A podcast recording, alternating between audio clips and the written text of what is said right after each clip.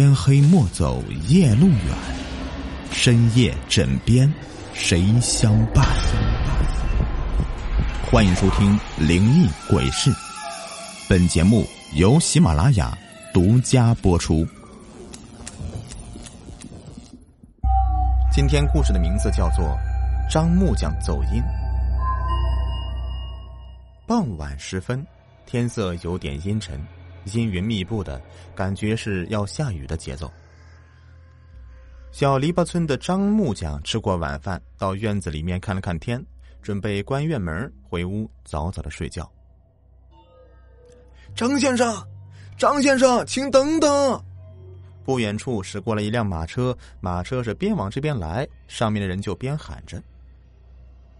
马车来到了张木匠的院子门口，停下了，从车上跳下俩人。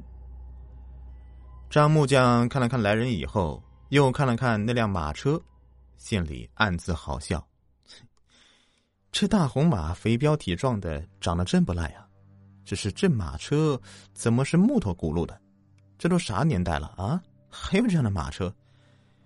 真是可惜了这匹大红马呀！给配了个解放前的破车。车上跳下的那两人走到了张木匠的跟前，说：“请他打家具。”木材什么的都准备好了，不过啊，就是路途有点远，距此五十多里的大山里。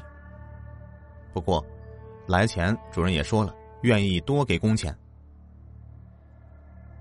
大山里啊，那地方肯定很偏僻、闭塞。要不如今哪还有如此古董的玩意儿，并且还在用呢？张木匠心里想着，对自己的手艺还是相当自豪的，名声都传到几十里外了。能不高兴吗？收拾好东西，用箱子一装，上马车，跟着两人走了。等到了这家一看，这家可太有钱了，就像电影里面演的大财主家似的。主人也相当热情，招待他的全部都是什么山珍海味。张木匠别说是吃过了，这平时连见都没见过，吃的时候啊，手都直哆嗦。吃过饭以后，主人指着张木匠来前坐的那辆马车说：“张先生，请你来也不为别的，呃，就是想请你再给我打造一辆马车，但是呢，一定要比这个阔气豪华。条件是，辛苦你得赶赶时间，我只能给你三天时间。自己就是个手艺人，主家让打什么就打什么呗。”张木匠也就没多想，可是三天时间太紧张了呀，于是就说：“呃，三天时间，这这太紧张了吧？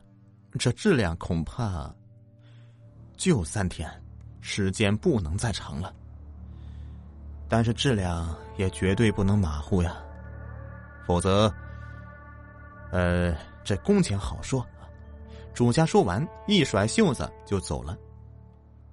也许主家急用，否则耽误时间，主家不给工钱。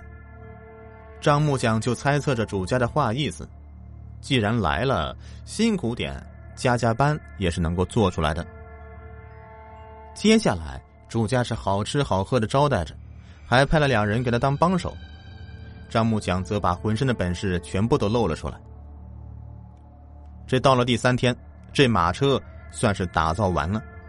主家看过以后很满意，跟身边一个人说：“去，告诉厨房，再做一桌好宴，然后给张先生结工钱，一定要送先生回家。”好像这家主人还真的有事，交代完以后啊，坐上新马车就走了。去接张木匠的那两个人陪他吃席，好，这送别的宴席比那三天的还要好啊。吃过宴席以后，那俩人拿出来工钱，把张木匠给吓了一大跳，是两锭金元宝。张木匠简直是不敢相信自己的眼睛啊，就跟这两人说：“这，这太多了。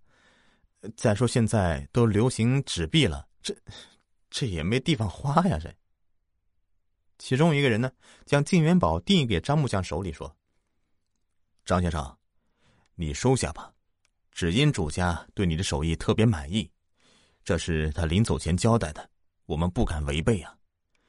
如果张先生吃好了，现在我们就套车送你。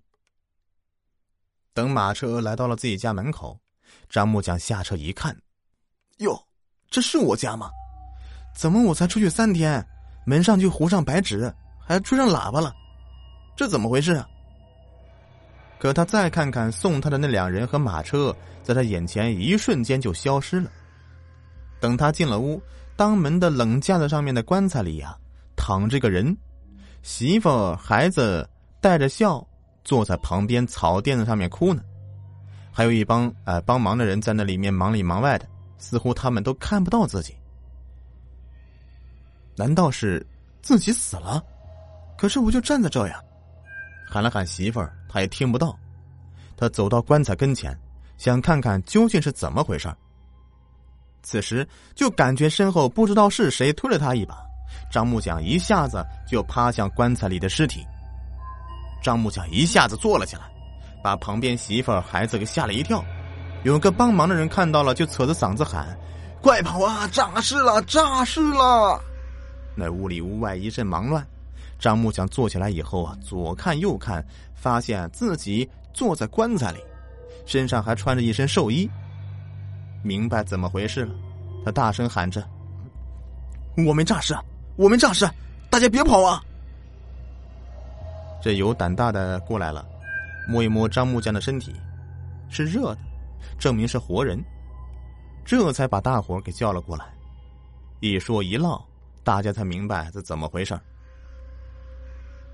说着说着，张木匠就无意中碰了一下衣服的口袋，伸手摸出俩元宝来，用牙咬了咬，是真的。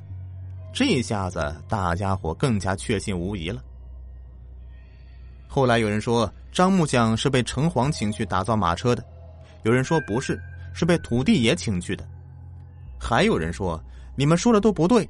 张木匠是被鬼王给请去的，在阴间转了一圈，又回来了。好了，本期故事已播完，感谢收听。